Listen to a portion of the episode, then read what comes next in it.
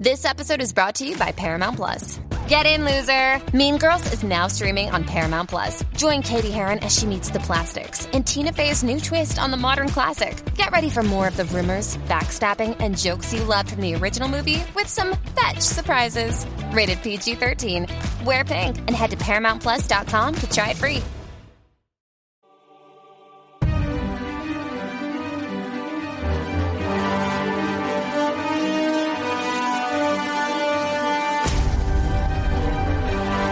Hola a todos y bienvenidos a Universo Marvel, el podcast de Fuera de Series, donde hablamos, pues eso, de la serie de Marvel. Este es nuestro podcast número 21 y vamos a comentar unas pocas noticias relacionadas con el universo Marvel y luego a, analizar a fondo el cuarto episodio de Loki, la serie de Disney Plus. Yo soy Antonio Rivera y tengo conmigo, como siempre, como casi siempre, a María Arias. ¿Qué tal estás? Hola, muy bien. ¿Y vosotros? Ya es un poco más como casi siempre. ¿eh? Sí, sí, hay que ponerle el casi por si acaso. y Raquel Pérez, ¿qué tal estás? Hola, variantes, ¿qué tal? Empezamos una, una, semana más con las novedades que nos ha dejado, se han dejado estos siete días de actualidad Marvelita. Maríajo, ¿empiezas tú? Empiezo yo. Eh, pues mira, yo os traigo las primeras críticas de Viuda Negra, que parece que ha gustado bastante entre los afortunados que ya han podido verla. Y lo que he visto ha sido mucha mención especial, y me voy a meter en un fregado porque no voy a decir bien el nombre. Eh... Uy, parece Uy. que hemos perdido a, a Maríajo. Raquel, ¿qué noticia traías tú? Mientras da tiempo a, a que Maríajo regrese de, de, entre los muertos. pues yo traigo el, el nuevo tráiler que han lanzado de Shang-Chi, que es una película que debo admitir que no me llamaba mucho la atención, pero que cada vez me está convenciendo más. Aparte de mostrar eh, muchas artes marciales, eh, pues aparecía también en el tráiler abominación, entonces los fans se han vuelto así un, poco locos. Este personaje apareció por primera y última vez, de momento, en las películas de Marvel, en el increíble Hulk, aquella de 2008, y que no sabemos todavía si Tim Roth va a regresar para encarnar de alguna manera a esta bestia surgida de intentar replicar al pobre Banner. Pero lo que sí sabemos es que Abominación aparece en el tráiler luchando contra alguien que se parece mucho a Wong, que este es este santo varón que aguanta al Doctor Extraño película tras película, interpretado por Benedict Wong. Porque parece que últimamente. Se llama Wong, él, además. Wong, se llama Wong. Esto todo queda entre Wongs y, y, y, todo nos lleva al hechicero supremo, así que ya veremos.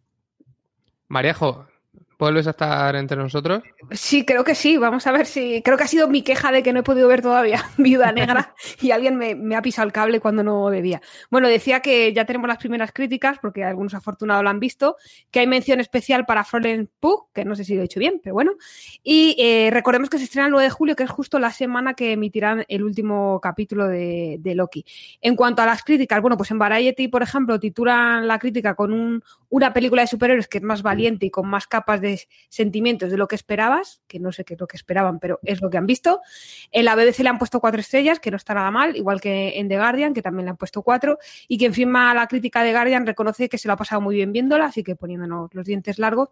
Y luego a mí el que me ha convencido ya de to del todo, del todo, de todas las críticas es eh, la de IndieWire, que hablan de Bourne meets Marvel, es decir, Bourne eh, conoce a Marvel y a mí si huele a Bourne ya me parece, me parece bien. Pues yo tengo un, bueno, una, una, cierta reparación, ¿no? Para lo, lo, que creímos en la esperanza en, en, en este podcast mientras emitía eh, Bruja Escarlata y Visión o WandaVision. Y es que alguien se ha dado cuenta recientemente de que la escena post-créditos que mostraba a Wanda en una especie de cabaña así, doctor en Alaska, revisando el, el libro aquel de los hechizos y que creíamos que nos podía llevar en última instancia a, esas historias de Wanda recuperando a, sus hijos fantásticos que, tanto hemos, hemos, visto en los cómics, pues resulta que esa escena se ha cambiado del, montaje que ahora se puede ver en Disney Plus, en la que se. En la, la secuencia post créditos, recordamos, la de Wanda, no la que, la que tenía que ver con Capitana Marvel y Nick Fury y demás, que se vio en marzo los árboles que aparecían en una especie de plano general de la montaña eran distintos. La, escena que se ha añadido ahora, se pueden ver comparaciones en TikTok, en Reddit, en, YouTube, seguro que lo encontráis. La escena que se ha añadido ahora tiene distinta cantidad de árboles, los árboles tienen distinto color, que esto tiene pinta de remitir más que nada a, un ajuste de efectos especiales que a cualquier otra cosa medianamente importante. Pero lo, que ocurre es que aparece como una sombra esquiando ladera abajo. Y eso es lo que ha, ha disparado otra vez la maquinaria de las, de las teorías. Hay gente que dice que, que, puede ser un error, que seguramente es lo más probable. En, esta, en estas ocasiones la teoría más, más sencilla suele ser la, la real. Pero bueno, ya los hay que opinan que es Doctor Extraño, que baja la, la montaña a toda leche, que es, que es Mephisto, de todo. Ya hay, hay de todo. Así que os recomiendo que echéis un, un vistazo por las redes sociales y, y, y ve, veáis la comparación. No deja de tener cierto sentido si recordamos que el Doctor Extraño en realidad iba a aparecer en, en WandaVision y al final echaron la idea para atrás en el último momento. No estábamos tan locos. Entonces ahí queda la, la duda de si el, el, Doctor Extraño es un, una especie de borrón que baja esquiando por, la, por las montañas. Cada uno que saque conclusiones. Y repasadas las, las noticias entramos a analizar ya el cuarto episodio de, de, Loki, que con esto ya hemos cubierto dos tercios de esta primera temporada de la serie de, de Disney Plus. Ya solo nos quedan dos capitulitos. Todo lo que digamos a partir de ahora, por supuesto, incluye spoilers. Hago un, resumen muy rápido del episodio y entramos a, a, desgranarlo. Si en el episodio anterior parecía que no pasaba nada, en este realmente ha pasado todo de golpe, ¿no? Se ha liquidado a mucha gente, lo iremos eh, comentando por goteo por si algún valiente si, sigue aquí escuchando sin haber visto el episodio.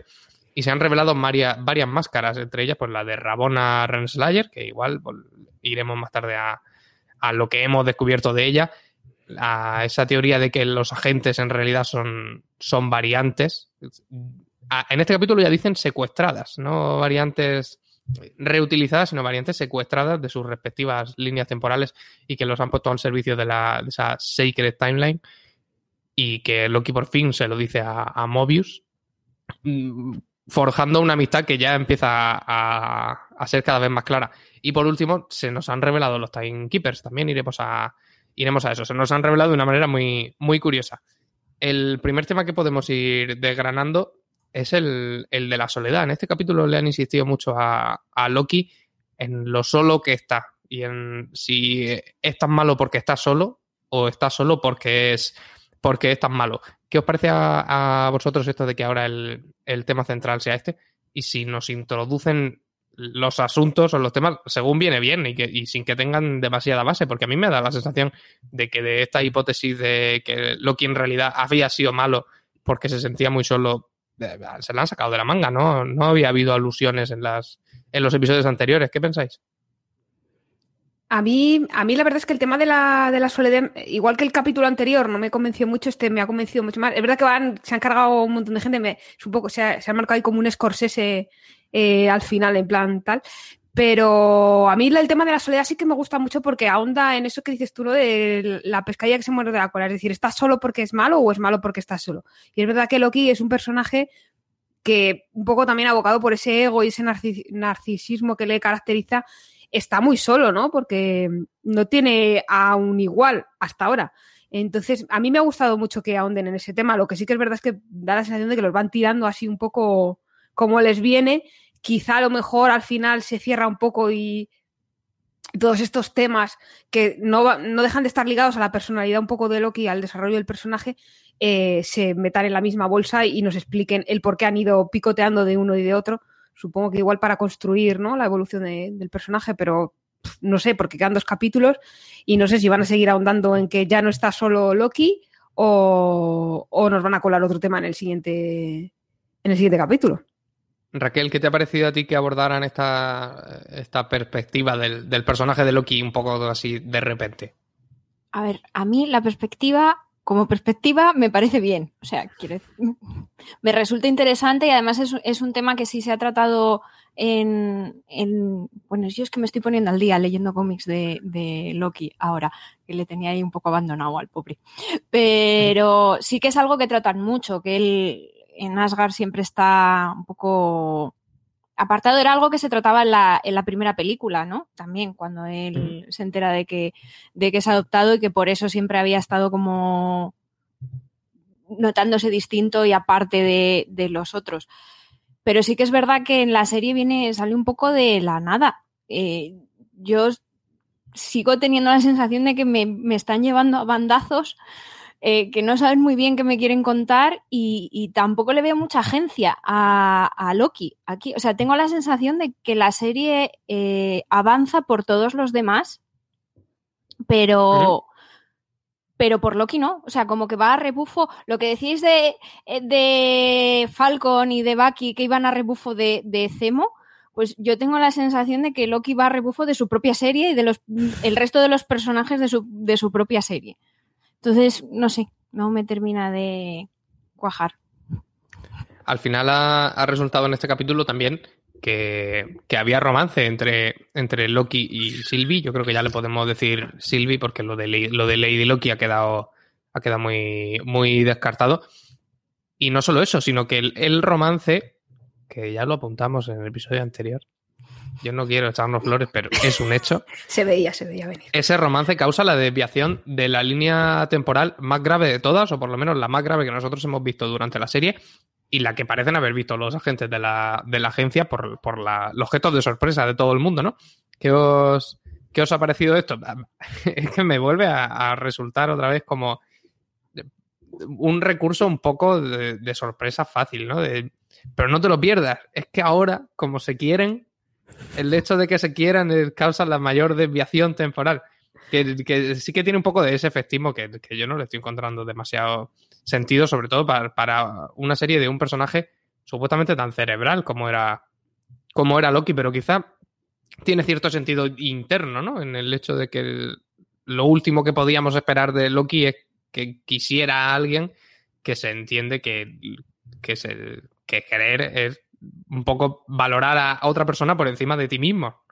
Cosa que Loki no tenía un, historial de hacer así muy, muy claro. ¿Qué os parece esto a vosotras? Hombre, eh, valorar a alguien por encima de ti mismo, pero no deja de ser el mismo. De ser, el mismo. Entonces, por un lado, a mí todo el rollo. Yo no estoy preparada para ver a Loki ponerse tan blandito como, como se pone y tan, tan moñas, por decirlo así. Pero es verdad que sí que creo que eh, igual que estamos diciendo que la serie va dando bandazos y nos meten temas así como a lo loco y sin previo aviso, creo que está bien que aquí confirmen que se molaban porque era algo que ya se veía en el capítulo anterior. Entonces, si de repente... Eh, Uy, María ha vuelto a, desaparecer. La, han desintegrado. Uy, uy, Bueno, sí, aquí, aquí ya no hay spoilers. Bueno, pues la han desintegrado como a Mobius. Dicho eh, Raquel, digo, Marejo, ¿sigues? estoy aquí, creo que he vuelto. Espero, que, espero que hemos también. Eh, bueno, decía que, creo que, que, está bien que hayan confirmado que efectivamente se molaban, no es lo que decíamos en el programa anterior, porque si no, eh, mi crítica iría en el sentido contrario, es decir, nos lanzas ahí una teoría que era, parecía bastante evidente que se molaban y de repente ahora te olvidas, ¿no? Entonces creo que eso es mm. coherente. Que me guste más o menos ya es otra cosa. Y no me gusta mucho que tiren por el lado del romance porque no, me, convence mucho esa versión de, Loki, pero sí que creo que es coherente y que es como un punto a favor de la serie en el sentido de la, coherencia interna de la, de la propia serie. Y luego al final, si Loki se va a enamorar de alguien, siendo tan narcisista como es, ¿de quién va a ser si no es del, mismo, no? Da mucha grima las cosas como son. Pero, pero creo que bueno, que dentro de todas las críticas que se puede hacer en la serie, en este sentido sí que es coherente. Raquel, ¿a ti te está pareciendo que, esto del, del amor construye un poco más sobre ese personaje de Loki del que teníamos una idea muy clara en, las películas, como pasó por ejemplo con Bruja Escarlata en la serie, que nos, dio una vuelta muy, muy, muy significativa a lo que habíamos visto en las películas. A ver, yo tengo una señora victoriana en mi interior. ¿Vale? Ya, ya la iréis conociendo. Entonces yo cuando vi esto, que yo no me lo había visto venir, yo no, porque soy mm, tengo mente pura y estos ejercicios de humanismo, a decir que era un amor fraternal y ahí sí, había que Sí, que yo, yo, yo soy un bollito de canela, ¿vale? Yo tengo mente limpia. Entonces, yo vi esto y me di con el abanico en el pecho. O sea, eh, a mí no, no me... Este, eso, este ejercicio de humanismo no, no me convence. Eh, me parece además que ha salido...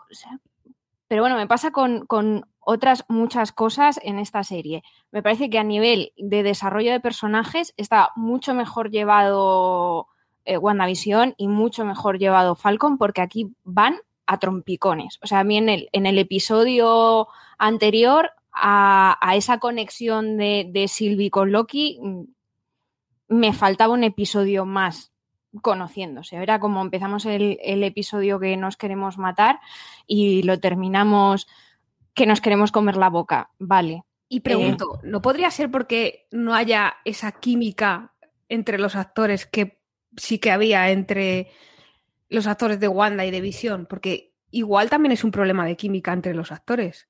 Ay, de guion. Porque, aparte, porque, aparte, porque Mobius, y Loki sí tienen química entre ellos y a mí me parece que el personaje de Mobius no lo han desarrollado nada bien. Sí, a mí sí me parece que, funcionan bien. La Sofía Di Martino se llama, ¿no? Sí, a mí me parece que ellos, funcionan bien, pero... de hecho, además los dos tienen su acentazo así como de... Sí, pero es que la química de, los románticos es, donde, es donde, me, donde me fallan. Sí. A veces sí hay como más química entre los actores, un guion, yo que he visto muchas comedias románticas de los 90, eh, te, puede, te puede salvar un poco la, la, credulidad. Pero aquí tengo la sensación de como que me falta un algo. También es que es Marvel, quiero decir, en Marvel lo que es el romance, pues tampoco lo trabaja mucho. Porque con Bruce Banner y. Sí, no recordemos aquello. No recordemos aquello. Corramos un tupido velo. No están muy experimentados en el asunto. No, no se les da bien, pero yo creo que sí que es un problema de guion porque a mí ellos no me parece que funcionen mal en pantalla y tampoco me parece que funcionen mal con, con Mobius y, el cambio este que tiene también Mobius de no te creo nada a tú y yo aquí eh, hermanos de sangre, vale, pero es que ¿cómo? ¿Cuándo? ¿Por qué? O sea, no, me, falta, me falta lo de en medio. O sea, es como que nos han dado eh, el inicio y el desenlace, pero el nudo no. Eh, además, bueno, ya que estamos con, con Mobius, eh, ya hemos revelado lo que le pasa, desintegrado. Encima, lo malo de las desintegraciones estas es que son muy poco dramáticas, ¿no? Son un poco anticlimáticas. Si le pegan un tiro, siempre tiene un momento ahí como de... ¡Ah! La última palabra. ¡Ah! Claro, se, tumba en el suelo, le agarran la mano, pero esto es, un toque y, desaparece de la, de la pantalla literalmente. ¿Cómo os habéis quedado viendo el, este panorama? Y yo creo que podemos incluso teorizar un poco a futuro, aunque no estemos en la sección de teorías, porque es que lo más importante de cara a la serie de la desaparición de Mobius es si no volverá en las dos medias horas que todavía nos, que todavía nos quedan a mí me ha parecido fatal, porque, porque a mí Mobius era mi personaje favorito, me gustaba mucho la, lo que decía antes, ¿no? La química que tiene con los dos, los dos actores, Wilson y Hiddleston, creo que era maravillosa y la parte que más me gustaba de la serie y que más disfrutaba era toda esa parte de ellos dos, de hecho, en el capítulo anterior le eché muchísimo de menos y cuando vuelve en este, las, mejores partes del capítulo para mí son esas conversaciones eh, entre ellos dos y el juego que se traen de quién engaña a quién y si confían o no confían. Aparte de lo que tú dices, la muerte ha sido como un poco anticlimática y yo espero, deseo que de alguna manera lo, recuperen. Pero claro, si a este se le han cargado, ¿dónde van las variantes cuando mueren? Hay un cielo de las variantes. Es como, no sé, eh, me ha dado pena por el personaje porque al principio de la serie, los dos primeros episodios, parecía que era, era el coprotagonista, ¿no? Por decirlo así. Y de repente se ha quedado un poco como relegado, personaje McGuffin que está ahí para que el personaje de Loki avance a trompicones, pero avance hacia, hacia algún lado. Entonces, no sé, me ha parecido muy triste. Aparte de que le traiciona a Rabona y tal, de repente es que no le da tiempo a asimilarlo y se lo cargan, no sé. Me ha dado. Eh, mm, no está bien. El lugar o momento al que van las variantes cuando, cuando mueren sí que nos queda para la sección de teorías, porque Loki por lo menos sabemos que va a algún sitio y a algún momento. No sabemos exactamente cuándo. Eh, Raquel, ¿qué te ha parecido a ti lo de, lo de Mobius? Yo sí creo que va a volver, para alegría y regocijo de Mariajo, eh, porque la propia existencia de la serie de Loki ya ha abierto una puerta que no existía en, el universo cinematográfico y que siempre ha estado en, los cómics, que es eso que hemos dicho tantas veces de en Marvel nunca se muere nadie. Con lo cual llega un momento, eh, bueno, no existía tanto en las películas, eh, llega un momento que al, que al final el, el dramatismo que pueda tener la escena igual no es tanto eh, que desaparezcan de golpe, porque oye, yo eh, con el no me encuentro bien, señor Stark, que también Qué era una desaparición. O sea, yo estaba con unos lagrimones aquí que parecía un personaje manga cuando se ponen que le sale, ¿sabes? Parecía Deku en My Hero Academy. O sea, yo inundé el cine. Eh, pero es verdad que ya sabes que en Marvel la puerta siempre. Entonces, al final, cuando se muere alguien, es como. Ah, ya traerán, pues eso, una variante, un universo alternativo, lo que decíamos también con, con la visión, ¿no? Bueno, pues ya construirán otra. Sí. Lo- es un sea blanca, ordenador, lo tienen en un disco duro, yo que sé, Sí, ya lo conectarán. Lo que pasa es que con Mobius, como justo se muere después de ese momento tan bonito, ¿no? De declararse la amistad y la confianza, si traen Sí. otra variante, pasa como con Gamora y, y pero lo hicieron, ¿no? pero lo hicieron con Gamora y lo Por hicieron. Y lo hicieron con, con el propio Peter Parker, que aquello eh, fu- fue, un dramón absoluto y al año siguiente ya estábamos todos, ¡ay, mira qué majo! ¿Sabes? Entonces, al final el dramatismo yo creo que va a volver. Sí, que, pero que volverá en estos dos episodios o que vol- No, no, yo creo que va a volver en estos y- dos epi- yo creo que va a volver Vale. en estos dos episodios. Ra- rapidito, que Owen Wilson quiere decir que tiene su caché, ¿sabes? Igual si hubiera sido la otra Loki, dices, "Eh, igual tarda más. Pero Owen Wilson, si ha consentido Owen Wilson en salir en una peli de Marvel, es para salir. Es para cobrar los seis episodios. Eh, claro, No, cuatro, hombre. Pues eh, está bien que hagas, que hagas premoniciones porque se confirma en este episodio la teoría de, que ya nos dejó aquí Raquel, de que el verdadero enemigo de, de la serie es la... la eh, joder, que con- entre las siglas en inglés y las siglas en español estoy liadísimo. La agencia de variación temporal. Y, y se abre de nuevo una ventana más a, a elucubrar si, si realmente la cosa acabará en la serie de Loki. Si se destape lo que se destape, traerá cola para el resto del universo, porque por, por mucho que sea toda una fachada, que ya hemos visto al final del episodio que hay mucho de cartón piedra, en estos cuatro episodios parecía que realmente era la gente que gobernaba el universo entero. No puede ser que, que a Loki se quede chitón y ninguno del, del resto de los, de los personajes de Marvel interactúe nunca más con, con esta entidad. Eh, ¿Os ha sorprendido que, que fuera la TVA? Leche, que no me salía. La TVA el, el enemigo, por lo menos ese- esa entidad que controla, que mueve los hilos. Dale, Raquel, que la teoría es tuya. Sí, no, hombre, sorprender no, porque soy muy lista. No, hombre. Vosotros veis el romance y yo veo la traición. Jolín, es que de verdad que eres muy decimonónica, sí. Ya te lo he dicho, yo soy una señora victoriana dentro. Solo ve demonios y traiciones. Esto es así. Entonces, eh, sí que había muchos rumores de, de- del momento este final rollo Dorothy. Eh, yo no sabía si iban a ir por ahí o, o si iban a ser tres bichos malos, malosos, pero hombre, a Silvino la estaban pintando muy maja y al final es la serie de Loki, no va a ser el malo. o sea, eh, Disney no sabe poner protagonistas malos y me remito a la peli de Cruella. Eh, que ha pasado de despellejar perros a, pues eso, ser icono de moda. Eh, entonces, yo sí, sí que creo que, que a la que tenemos que mirar ahora es a Rabona. Rabona sabe cosas. Y Qué Rabona chasco sabe nos hemos llevado con ella, con lo buena es que parecía cuando la compramos. ¿Cómo va a ser buena con ese nombre? No, y, con la historia sentimental que tienen los cómics, ¿cómo va a ser, cómo va a ser buena? Pobre Mobius, de verdad. Es sí, que es que no, da- no gana para disgustos. ha venido para sufrir a esta serie. Sí, a este, a este mundo. Yo lo que tengo miedo ahora es que nos, nos vuelvan a, a estafar en plan, no, el multiverso era mentira, pero bueno, voy a confiar, voy a seguir confiando en Marvel. Hemos tenido también en, en este cuarto episodio, de la que por el momento es la primera temporada de, de Loki, la primera escena post-créditos de la, de la serie. A mí me da la sensación de que cada vez entrarán antes en la temporada, ¿no? Yo creo que Bruja Escarlata y Visión tuvimos en los dos últimos, me parece. Sí. Y Falcon también, tuvimos dos o algo así. Y ya se entiende que si ha habido en el cuarto, habrá en el quinto y en el sexto habrá, habrá dos, a lo mejor. Debería haber siempre.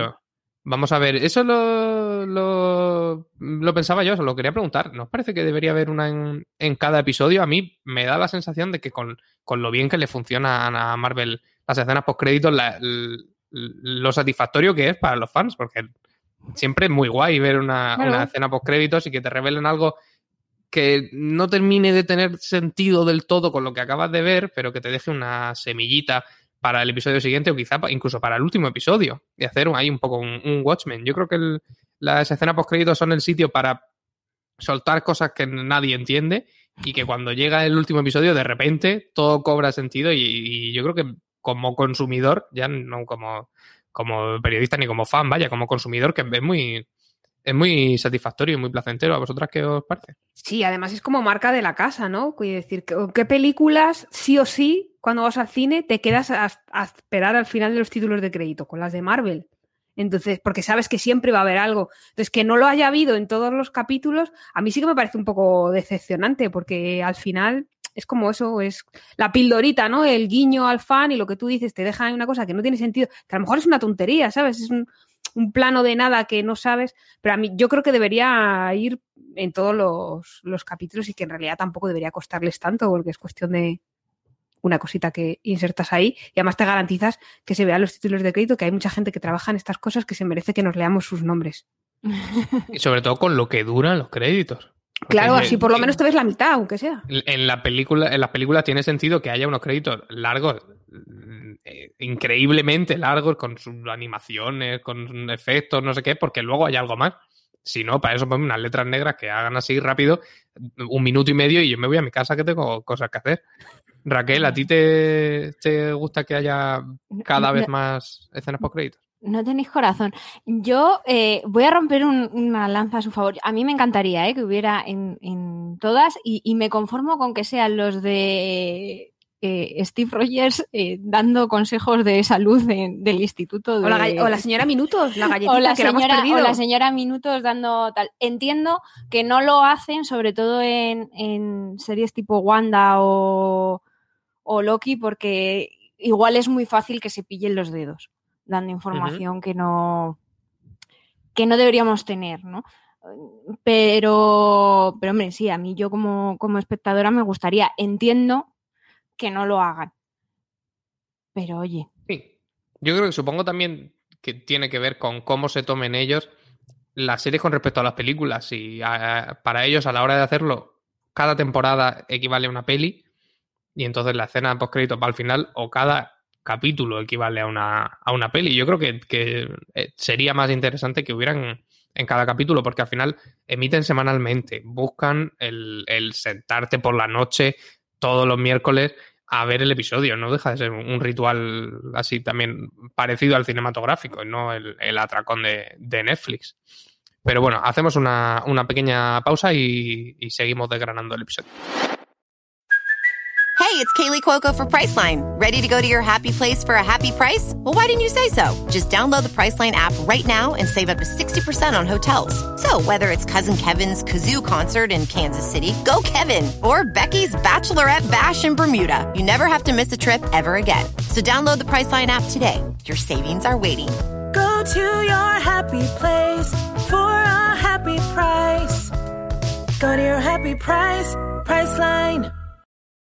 Pues llega ya la parte del podcast en la que nos quedamos cada uno con un, con un momento favorito del, del episodio. Yo creo que este episodio tiene momentos de sobra para, para escoger, Mariajo. ¿Con cuál te has quedado tú? Pues yo me quedo con el de Mobius cuando entra a rescatar a Loki de ese, de ese bucle temporal en el que ha estado atrapado. Y, bueno, Loki le dice ¿no? que le habla como amigo y él le dice, es que me tengo que fiar de dos Lokis, no sé, me parece que dice mucho de los dos personajes y de, de la relación que ya se venía fraguando de antes, que se ha visto un poco traicionado, ¿no? Cuando se escapa con, con Sylvie y no sabe por qué y tal. Yo creo que, bueno, es un poco a mí lo que más me gusta, ya lo he dicho muchas veces, es la relación entre ellos dos y creo que esa escena, que además es muy cortita, significa mucho, sobre todo cobra más importancia cuando lo que pasa después, ¿no? Cuando desintegran, porque inmediatamente después de esa declaración abierta de amistad es cuando desintegran a, a Mobius y se ve como eh, Loki lo, no lo sufre, además se le ve en la cara porque para eso Hiddleston es un gran actor y saber eh, transmitírtelo solo con, un, con una cara. Entonces yo creo que, que esa es mi escena favorita de, de este capítulo. Raquel, ¿cuál ha sido tu momento preferido de este episodio? Pues a mí me ha costado elegir, porque estaba así un poco me yo con este episodio.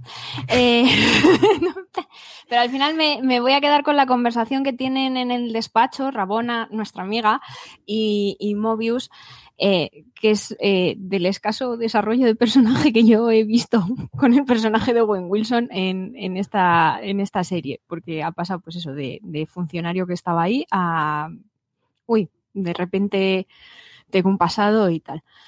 Pero me ha gustado mucho cómo le intenta sacar información, que no le terminan de cuadrar las cosas, eh, cómo la distrae para que se vaya al otro lado y se hace así el tonto. uy, qué cansado estoy, es que hay muchos Lokis aquí, ¿no? Eh, ese que estás viendo que la otra se lo está viendo venir. O sea, que es que ha salido Movies por la puerta y la otra ha cogido el tempat este que tienen y ha dicho. pero, pero bueno, oye, le han dado un poco de oportunidad a Owen Wilson para lucirse y yo se lo aprecio. Pues yo me voy a quedar con, con, esa estampa de los.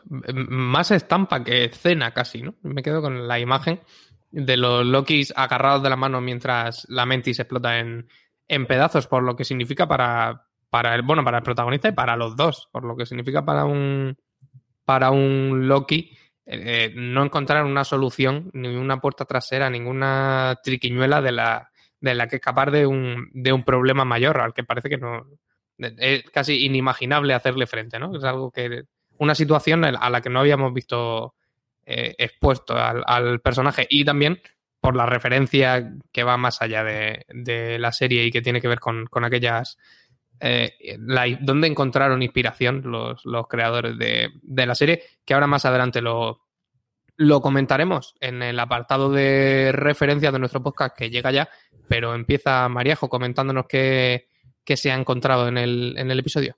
Pues mira, yo voy a empezar con el bucle de, de Sif, que si nos descuidamos tiene casi más referencias a esa sola escena que toda la, serie en su conjunto. Entonces, por un lado está la más obvia, ¿no? Que es la aparición de Sif, que es el personaje que hemos visto en las películas de Thor, al que interpreta a Jamie Alexander. Luego, por otro lado, está el enfrentamiento también con un bucle temporal que utilizaba el Doctor Extraño para derrotar a Dor Dormammu y que además en esa escena le decía al Doctor Extraño que, que vale, que puede que no, no tuviese posibilidades de ganarle, pero que podía estar perdiendo y perdiendo eternamente, que es un poco ¿no? lo que decíamos antes de, de Loki y el, el, perder. Además, Loki también hace referencia a lo de, bueno, a veces pierdo, bueno, pierde bastante más de lo que él quiere reconocer.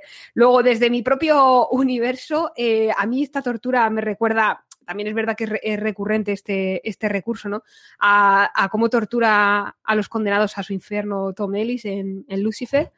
Eh, y luego está la mitología nórdica, ¿no? Que, que también es una, una fuente inagotable de, de, referencia en este sentido. Eh, lo de cortarle el pelo a Sif es algo que ocurre en el, en el mito nórdico porque, bueno, lo que le tenía un poquito de, de envidia a Sif y a tantas otras personas del mundo mundial. Eh, eso sí, en Uy. Has llamado a Loki, ¿eh? le ha llamado sí. envidioso a Loki y te ha cortado.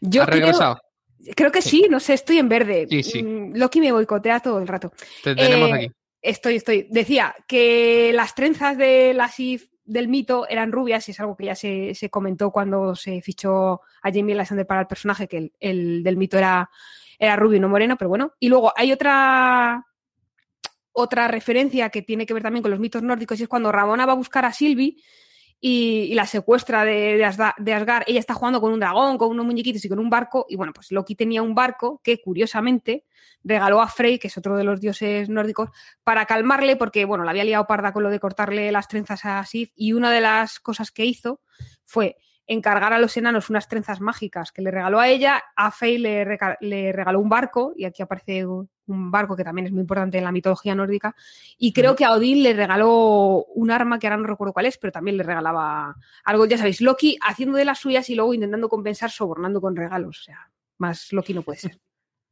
Eh, Sif era morena en los cómics, ya, yo creo. ¿eh? ¿En los cómics era morena? Sí. A mí, por lo menos, los cómics que yo he, que yo he leído aparece, aparece morena.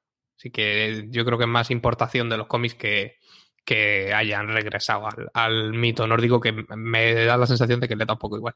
Raquel, sí, ¿qué, has, ¿qué has encontrado tú? Pues yo muchas referencias al, al volumen 1 de, de, Loki, de Robert Roddy y Esat Rivik, eh, entre otras, eh, el- con el corte de pelo de Sif que estábamos comentando ahora, que también sale ahí, y ahí explican que ella era rubia, Sif era rubia, es, Loki le corta el pelo y eh, ahora es morena porque el pelo, o sea, las trenzas mágicas que le regala de los enanos, eh, que aquí no, no se las regala Loki, sino Thor, para que vuelva a estar estupenda y divina, eh, se las hacen con alas de cuervo y tal, entonces tiene pelo negro. Le, hacen así un makeover los enanos, ¿sabes? Y luego tratan mucho en este, en este cómic, eh, juegan mucho con la idea de que hay múltiples eh, Lokis a lo, lado- a lo largo de infinitos universos que solo tienen una característica en común, que es que pierden siempre mm, que es algo que aquí comentan los dos Lokis, ¿no? Eh, y se centran mucho también en el sentimiento de, inferioridad que tiene Loki, de soledad y de la desconfianza que ya rayaba en bullying que le tenían los asgardianos, que cada vez que el otro intentaba acercarse era como, quita bicho, contigo no. Eso generaba resquemor. Y luego en la escena post créditos eh, que salen, pues eso, tropocientos Lokis. Eh, pues aparece el clásico, ¿no? Eh, que lleva el look del cómic de 1962, que también sale en este primer volumen de, de, de Loki, eh, que es el Loki mayor, ¿no? Ya con- entradito en años, digámoslo así. El Loki niño, que sí que está muy relacionado con, con los jóvenes vengadores y que recoge en los cómics en un momento en el que Loki dice, os voy a demostrar que es que en realidad soy travieso y no, no cruel, o sea, que es que el mundo me ha dibujado así, no que yo sea malo, entonces me voy a hacer niño otra vez para que veáis que que soy buena gente relativamente, ¿no? No le Ujú. sale muy allá, el hombre le intenta. Y luego hay, hay dos Lokis que, que los llaman en los créditos el boastful Loki, que es eh, eh, jactancioso, que es el que está interpretado por el de Juego de Tronos, el de Obia Oparei, que es este, que va con el martillo grandote, y, y el Loki cocodrilo, que a mí me costó eh, pasar la mirada dos veces porque me pensaba que era parte del traje del Loki niño. y que en mi universo particular, como dice Mariajo, yo creo que es una referencia al un guiño al Thor rana por aquello de animales de pantano, ¿no? Eh, como es una idea que a mí siempre me ha hecho mucha gracia, el, el Zorg este, eh, pues ya está. Pues yo he, yo he encontrado un, par de referencias más.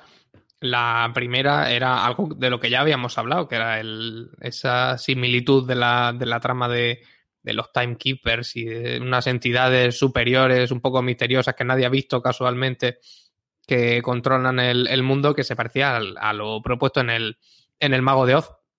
Y en este caso hemos visto que la- las, el parecido eh, es incluso visual. Tiene, tiene muchas, muchas semejanzas con la película de, de Fleming, sobre todo en, en ese aire un poco de.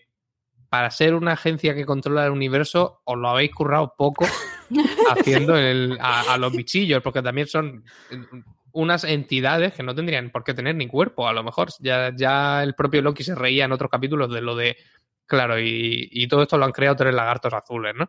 Pues es un, en- juegan un poco con eso. eh, le- ya hemos visto que se le, se le cae la cabeza a uno de los robots y se parecen un poco a esa a ese rostro cabezón que, que utilizaba el mago de Oz que estaba escondido detrás de la cortina en la peli de, de Fleming, detrás de una cortina verde, además, que tiene ahí otra pequeña conexión cromática con Loki. Y luego regreso al que he dicho que era mi momento favorito del episodio, que son los dos Loki cogidos de la mano viendo cómo el, mundo se, se viene abajo, que me ha recordado inevitablemente al final del Club de la Lucha.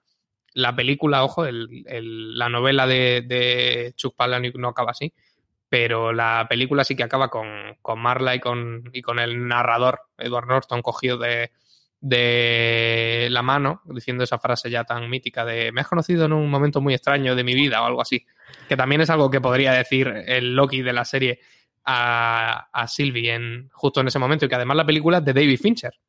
Esa referencia que tanto habían mencionado eh, desde el equipo que hace la, la serie de, de Loki como, inspiración para darle ese tono policial un poco sucio y, y verdoso a, Está a la Fincher serie. muy, muy presente. De hecho, hay otra conexión que yo creo que es mejor no, que no la comentemos de, de- del Club de la Lucha, porque igual nos arriesgamos a soltar un spoiler sobre la película como el que casi soltamos sobre con Seven. Vale. Pero quien la haya visto, yo creo que puede saber más o menos por dónde, por dónde estoy tirando y a, a qué aludo. Pues si finalmente se resulta que, que se parecen en eso también, ya, ya volveremos en futuras secciones de, de referencial. Vaya, que han fal- ha faltado que sonaran los Pixies en, en ese momento para completar la, la referencia. Hacemos otra pequeña pausa y ya volvemos. Vale, pues vamos cerrando el podcast con nuestra sección de, de teorías. Vamos a teorizar un poco sobre lo que creemos que va a pasar en los próximos dos episodios de, de la serie de Loki, que ya con esos, con esos dos capítulos acaba. Se ha hecho un, un viaje muy cortito. Yo creo que el- la gran teoría que tenemos que lanzar, ya no que podemos, que, que estamos obligados a lanzar es qué ha pasado con los Timekeepers. Eh, son otros seres que están por ahí escondidos y que no, no se han materializado realmente delante de Loki y Sylvie. Eh, es Rabona, no existen siquiera y, y la vida es un, un navegar sin rumbo que a mí me parecería bastante poético y muy en la línea de ese tema del libre albedrío, que era el tema principal de la serie hace ya tres semanas, que ahora ya le hemos perdido la pista. ¿Qué creéis vosotras? Pues hablábamos ayer con Israel, justo cuando vio el, el episodio, y nos mandó un mensaje. Hola Israel. Eh, eh, y nuestra variante particular.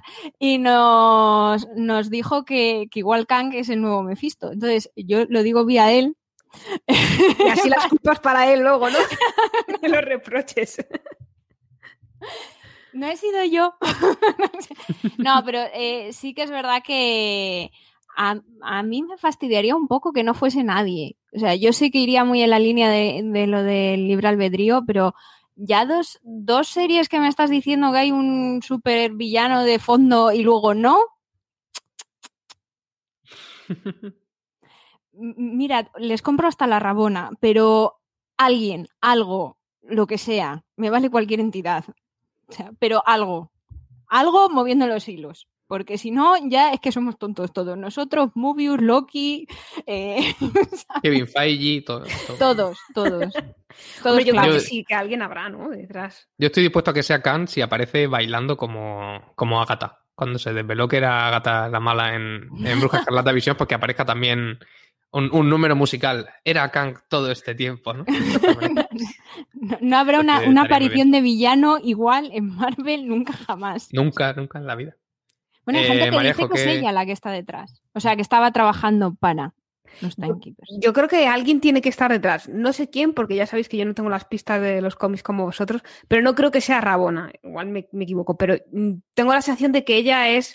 Eh, ella sí que sabía la verdad, pero no deja de ser también otro títere o como la intermediaria, ¿no? La que frena lo- los golpes y que hay alguien detrás que estaba ahí con su consola particular manejando los, los bichejos estos, que además es una cosa como muy rara porque es como le cortan la cabeza a uno, se le cae la otra va a rematar a los otros y le dice Egoy, no, no, espera. Y de repente se paran ahí como, ¿no? Como que se les apaga el fuelle. Y es como, ¿qué pasa? Que estaban interconectados. Es como muy cutre, ¿no? Sí, es que es eso, es un poco atracción de circo o algo así. Sí, sí, que un tienen con la montaje. luz bajita para que no se les vea bien. Pero yo creo que sí, que hay al- alguien tiene que haber detrás. ¿Qué intereses ocultos tiene? Espero que lo descubran. En el siguiente o en el siguiente ya. O sea, quiero decir, quedan dos. No pueden tenernos ahí en ascuas demasiado tiempo. Y nos queda también eh, elucubrar sobre dónde está Loki. ¿Dónde o cuándo? Yo quiero insistir en, en dónde o cuándo está Loki. De, de dónde ha salido to- todas esas variantes Lokis. Parece un vertedero de variantes, si, si nos ponemos a, pensar. Eh, Sebas, eh, 20920, nos dice ahora en, en directo que en la dimensión de los Lokis, entiendo que se refiere a, este último plano, parecían estar en, en la Nueva York destruida de, de Los Vengadores 1, de la peli de 2012. Eh, ¿vos- ¿A vosotras también os lo pareció? Sí. Ahora que lo ha dicho él, sí, pero la verdad es que no. Estaba todavía en shock, porque mi esperanza era que, igual que había aparecido Loki, apareciese Mobius detrás. Entonces me quedé ahí esperando a ver si estaba Mobius ahí al ladito y le cogía de la mano o algo, pero no estaba ahí, entonces no pude procesar. O sea, me alegré porque Loki no estaba muerto, pero no me alegré lo suficiente. Entonces. La obsesa soy yo, ¿eh? Cuidado. ¿Cuál es tu, cuál es tu teoría, Raquel? No, yo, yo sí que creo que están ahí. Yo creo que, debe ser alguna línea temporal en la que los Vengadores fracasan y entonces es todo un desastre y entonces van lanzando a todo el mundo allí en plan, bueno, eh, esta línea que tenemos así un poco de, pues eso, de vertedero, eh, que nos ha quedado un poco regulera, vamos metiendo aquí a, todo el mundo y, y ya que sobrevivan como, como puedan, aquí que no nos molestan. Yo tengo curiosidad por saber qué, qué, van a hacer y yo creo que sí que se van a encontrar con Mobius en el vertedero, no te preocupes, María. Hombre, si Loki está vivo, si le han matado de la misma manera, el otro tiene que estar vivo. ¿Dónde? Pues no sabemos, pero tiene que estar. La serie va a acabar con ellos en una moto de agua.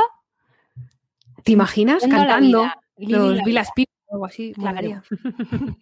Yo tengo la duda de si el hecho de que la, los timekeepers resulten no existir o no ser quienes parecía que eran, vaya a implicar también que todas las reglas que nos habían planteado sobre el funcionamiento del tiempo y de las líneas temporales y demás sean mentira también. Porque si se mantienen, quizás lo de tener a las variantes en desuso, por ejemplo, en, en, una línea temporal alternativa, no tiene mucho sentido. Ellos habían dicho que las líneas temporales que se desvían representan un peligro. No, no queda claro exactamente por qué, pero eh, son, son problemas que hay que resolver. Entonces, a lo mejor incluso pusieron casa de sorpresa cuando, cuando Loki dedujo lo de la lo de esconderse en los apocalipsis.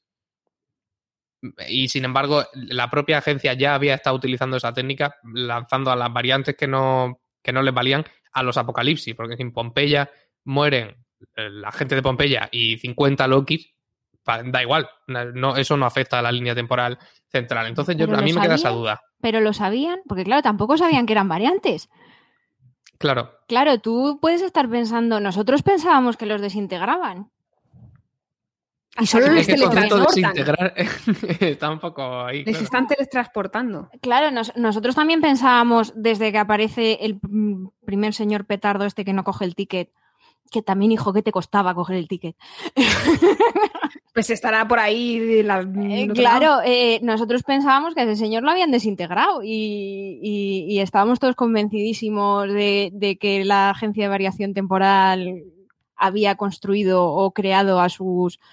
Y ellos lo creían, o sea, la, la de Lovecraft Country, que ahora no me sale el nombre del personaje, el, como son números y soy de letras, pues no me acuerdo. B algo. B número. 20. B, B15, 13, 14. No lo ah, sé. B15 es la que. Sí, B15 Sí, la, La de. La, la de Lovecraft. Es B15, la que tú dices es Sí, B15. la que se lleva Silvia a Sí, sí, lo B15. de la lluvia y tal. Perdón, C, C20 y B15, creo. B15. Mm. Bueno, pues eh, B15, eh, claro, se lleva a, a Silvia a este sitio porque también ella pensaba que, que la habían creado los estes. Entonces, yo, yo creo que no, no son conscientes de que no los están matando. Lo cual me preocupa todavía más porque estás desintegrando gente muy alegremente. Pero bueno, eso es otro tema moral que habrá que discutir en otro momento. para los, para los siguientes episodios del podcast queda, porque vamos a, ir cerrando el programa. No sin antes ver que nos han dejado los oyentes en el, en el buzón durante, durante esta semana. Marta Aguera en YouTube nos decía, pues sí que es posible que los trabajadores de la, de la TVA sean variantes, aunque les habrán borrado la memoria, porque si no, se cuestionarían lo que hacen a la hora de hacer su trabajo y no irían borrando variantes eh, tan ricamente con el palo ese, dice que es un poco lo que acabas de, de, proponer tú, Raquel. Este capítulo me ha gustado porque se han dado algunas pistas nuevas, aunque haya sido bastante más de transición y con menos acción. Un saludo. Nos ha dejado también un comentario en ebooks eh, LAC que nos llama Majetes. Hola. Sí, yo entiendo que es L.alc. Sí. Lorenzo Alcántara o algo así, ¿no? Sí. Bueno, yo como no sé. Bueno, enganchada, así que Lorenzo no creo. Ah, pues Lorena. Lorenza. bueno, Lalc, vamos a dejarlo así. Eh, que está muy enganchada al podcast desde, desde el principio y que le huele un poco a cuerno quemado. A cuerno de Eh, Loki quemado. A cuerno de Loki quemado, que Loki no haga, sino remarcar en todo momento pues que su variante femenina no se parece en absoluto a él en ningún aspecto, que yo creo que eso es para justificar el incesto este que están teniendo, eh, y que Sylvie no lo vea como un dios, pero sí como un, ma- un mago que todo le parece raro, a Lal todo le parece raro, y que es del Team Stark, Mariajo, que ya sois unos Bien, cuantos y que no estás está- sola. Empezamos a ser mayoría, ¿eh? No es por nada. Voy haciendo la cuenta, tengo una lista aquí, voy poniendo palitos y empezamos a ser mayoría. Gustavo nos, nos dejaba también en en Evox un par de, de elogios que no hay que repetir. Y dice que esta serie le tiene desconcertado porque están arruinando un personaje fantástico, fantástico con un actor súper carismático en este Dog Breakfast, como dicen en inglés, algo mal hecho o desprolijo. Una verdadera pena y el ranking semanal de fuera de serie muestra que es la única de las tres series de Marvel de este año que no logró subir al primer puesto y se ha quedado en el, en el cuarto. Le da un buen repaso a Gustavo a, a la serie de Loki, yo creo que con justicia. Sí, sí, merecido. No, y, no- y nos manda un saludo desde Melbourne, Australia. Uy, qué ilusión. Tenemos algún comentario más, ¿no, Raquel? Eh, sí, de Víctor Manuel Mucientes, eh, que dice que le, que le gustó el episodio, pero que ha acabado muy cansado de lo que han corrido ellos. No nos extraña. Y por último, Fran Padilla nos había dicho antes en, aquí en la emisión en directo del podcast que si coincidía con la teoría del- de lo del mago de Oz y que su duda es si el que mueve los hilos es otro Loki o es Kang. Él apuesta por este último. Yo espero que no nos demos un, un besistazo como nos dimos con, con Bruja Escarlata de Visión, pero me parece un gran momento para, para introducir al personaje de Kang, que ya está confirmado que tiene que aparecer en algún momento. En, en películas futuras ya, ya lo tenemos en, en nómina, entonces no sería mal- mala opción para, para presentarlo en sociedad. Al resto os recordamos que podéis dejarnos mensajes como estos en redes sociales con el usuario arroba fuera de series y el hashtag universo Marvel, en las cajas de comentarios de los reproductores de podcast o reproductor de vídeo donde, donde nos estáis viendo o escuchando y por correo electrónico a la dirección universomarvel arroba fuera de series.com. Además de, claro, como han hecho un par de oyentes, charlar con nosotros los jueves durante la emisión en directo del podcast. Ahora sí, Mariajo, muchas gracias. Muchas gracias. Nos vemos eh, dentro de dos semanas. Raquel, muchas gracias. Nada, vosotros nos vemos. Nafset, ya está todo dicho.